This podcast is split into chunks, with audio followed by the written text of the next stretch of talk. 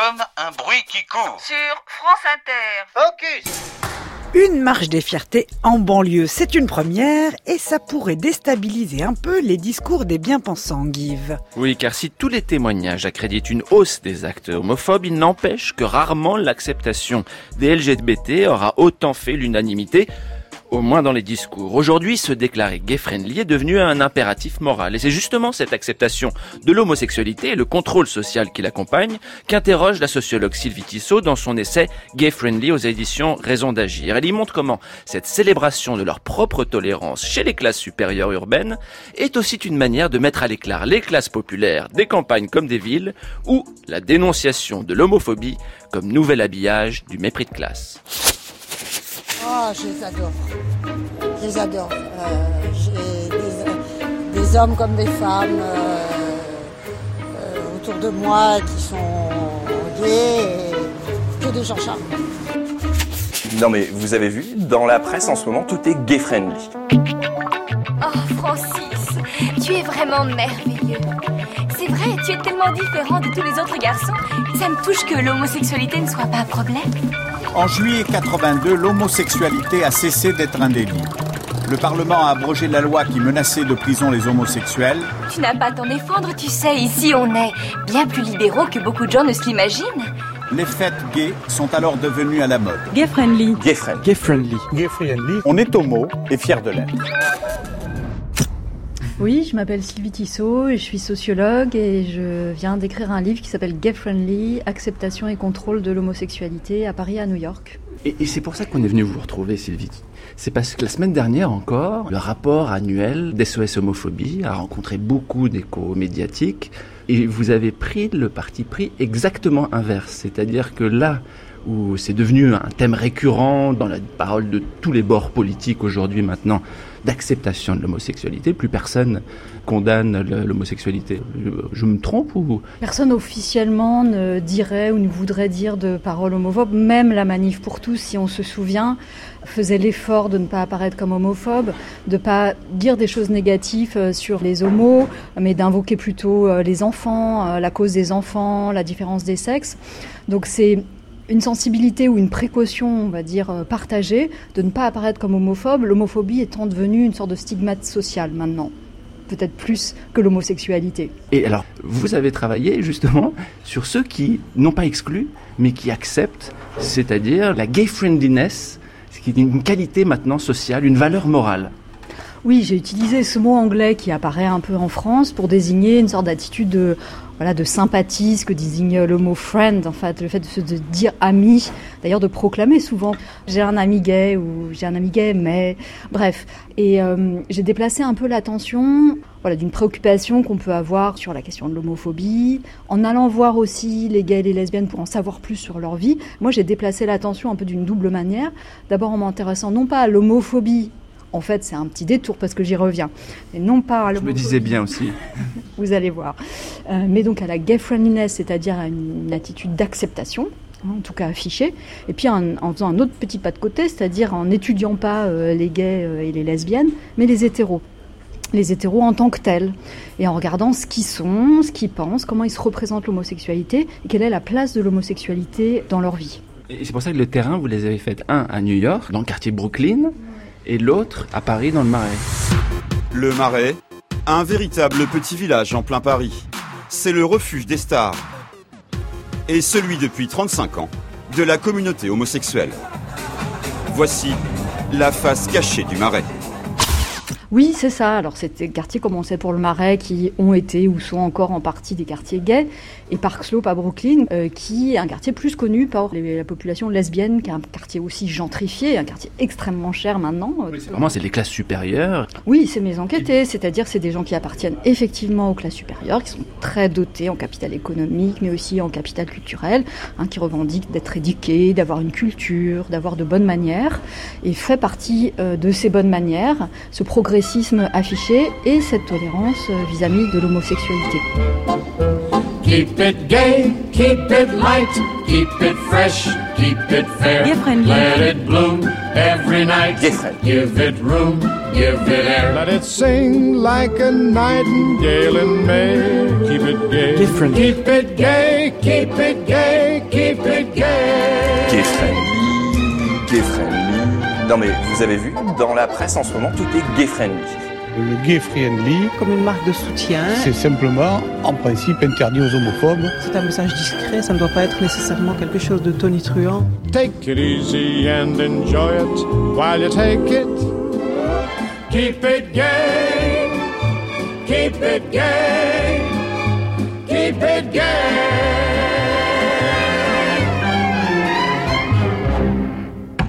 Bah, c'est un peu toute l'ambiguïté, cette notion de mixité sociale ou de diversité qui est très caractéristique de ce qu'on appelle les gentrifieurs, c'est-à-dire qui s'installent dans des quartiers populaires, qui les investissent, euh, mais qui apprécient aussi le fait que des populations autres, entre guillemets, que ce soit les classes populaires, que ce soit les minorités racisées ou les minorités sexuelles, valorisent en fait la présence de ces populations, mais à une condition qui mérite d'être euh, quand même euh, étudiée, c'est d'en contrôler la visibilité, d'en contrôler les formes, de contrôler les lieux et les moments de cette visibilité, c'est-à-dire à quel moment où on a envie que ces populations soient visibles.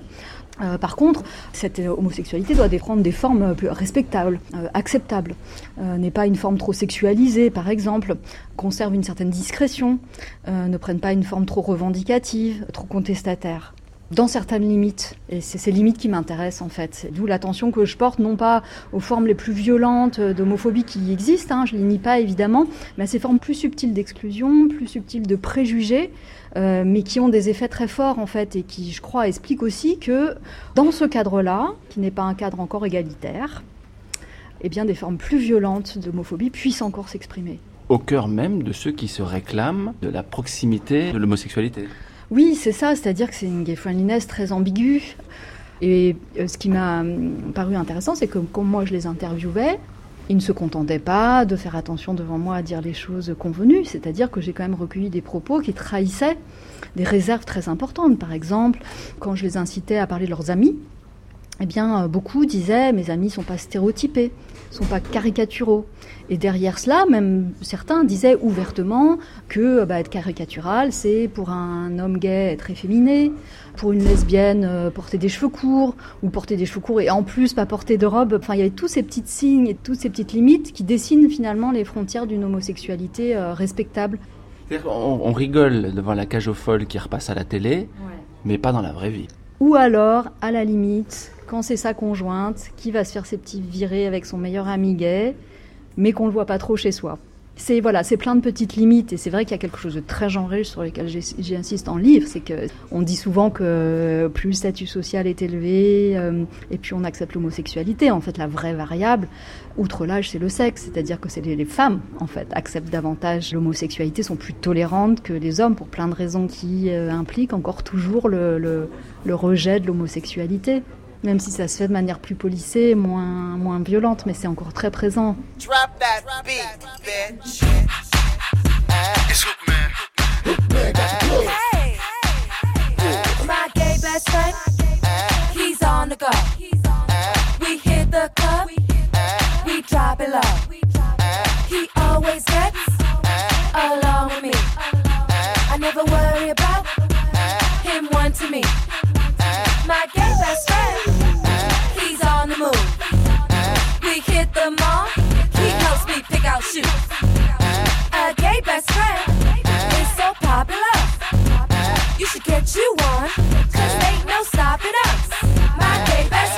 Vous l'avez vu, la communauté homosexuelle s'est organisée, structurée et elle s'entraide. Elle a sa presse, elle inspire les industriels de la grande consommation qui se bousculent pour sponsoriser aujourd'hui la Gay Pride. Bref, on est homo et fier de l'être. C'est devenu un lobby, un réseau, mais pas un pouvoir au sens politique du terme.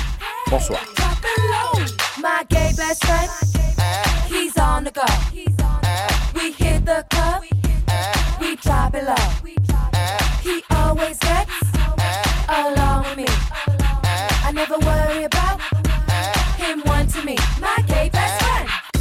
Des hétéros qui cherchent de plus en plus à être avec ceux qui savent faire la fête. Ce sont les soirées gay-friendly et ça marche. En France, en Europe, ces soirées réunissent à chaque fois plus de 2000 personnes. My gay best friend, my gay best friend, he's on the go. We hit the club, we drop it low. He always gets along with me. I never worry about him wanting me. My gay best friend. Un bruit qui court. My gay best friend. Qui court. Et Sylvie Tissot, c'est là où on arrive justement dans votre étude à passer de cette caractérisation positive de ceux qui acceptent les homosexuels à l'usage qui en est fait, qui est au contraire un usage négatif, d'exclusion. En incluant les homosexuels, on peut à bon compte, ce que vous démontrez, exclure tous ceux qui ne se reconnaissent pas dans ces centres-villes hyper urbanisés, classe supérieure, libéraux en mœurs et économiquement. Oui, c'est ça. Alors, c'est des gens qui peuvent se dire de gauche ou aux États-Unis libéral, donc c'est pas des gens qui vont voilà, dire des choses très ouvertement ou hostiles aux classes populaires, aux minorités racisées, parce qu'ils se disent aussi euh, antiracistes. Mais en tout cas, il y a quand même un mépris de classe qui je crois est largement répandu et qu'il faut questionner, euh, qui est cette certitude euh, chevillée au corps que eux sont gay friendly et que les classes populaires sont homophobes, que les minorités racisées sont homophobes, euh, que en province, dans la campagne, c'est des gens retardés qui sont aussi évidemment homophobes. Et ça, quand même, c'est une manière, hein, pour revenir à Bourdieu, c'est une manière quand même de voilà de produire de la distinction sociale sur le dos de gens qui sont plus seulement stigmatisés pour être ignorants, bêtes, délinquants et tout ce qu'on veut, euh, mais aussi de ne pas avoir euh, les bonnes valeurs, celles-ci comprenant désormais hein, une acceptation affichée de l'homosexualité. La banlieue rime souvent avec insécurité, sentiment d'abandon, chômage. Eh bien, c'est encore plus dur quand on est homosexuel. En banlieue, la situation est pire que tout. Il est difficile de s'afficher ouvertement comme homosexuel en banlieue. Pour ces couples, se tenir par la main ou s'embrasser dans la rue, c'est prendre un risque. Et tous racontent l'enfer de vivre son homosexualité euh, dans ces lieux-là. Alors dans ces cités, les homos se cachent pour ne pas être pris pour cible. Mais seulement un problème circonscrit à la banlieue.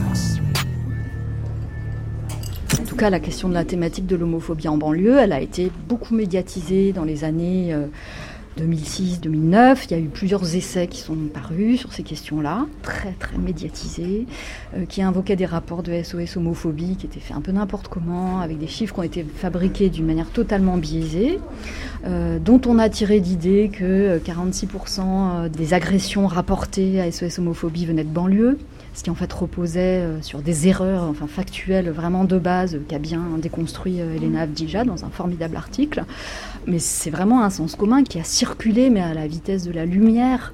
C'est-à-dire que ça permet euh, vraiment à bon compte de criminaliser, de, stigmatiser des populations sur la base euh, quand même d'une bonne conscience progressiste. Donc ça marche mieux.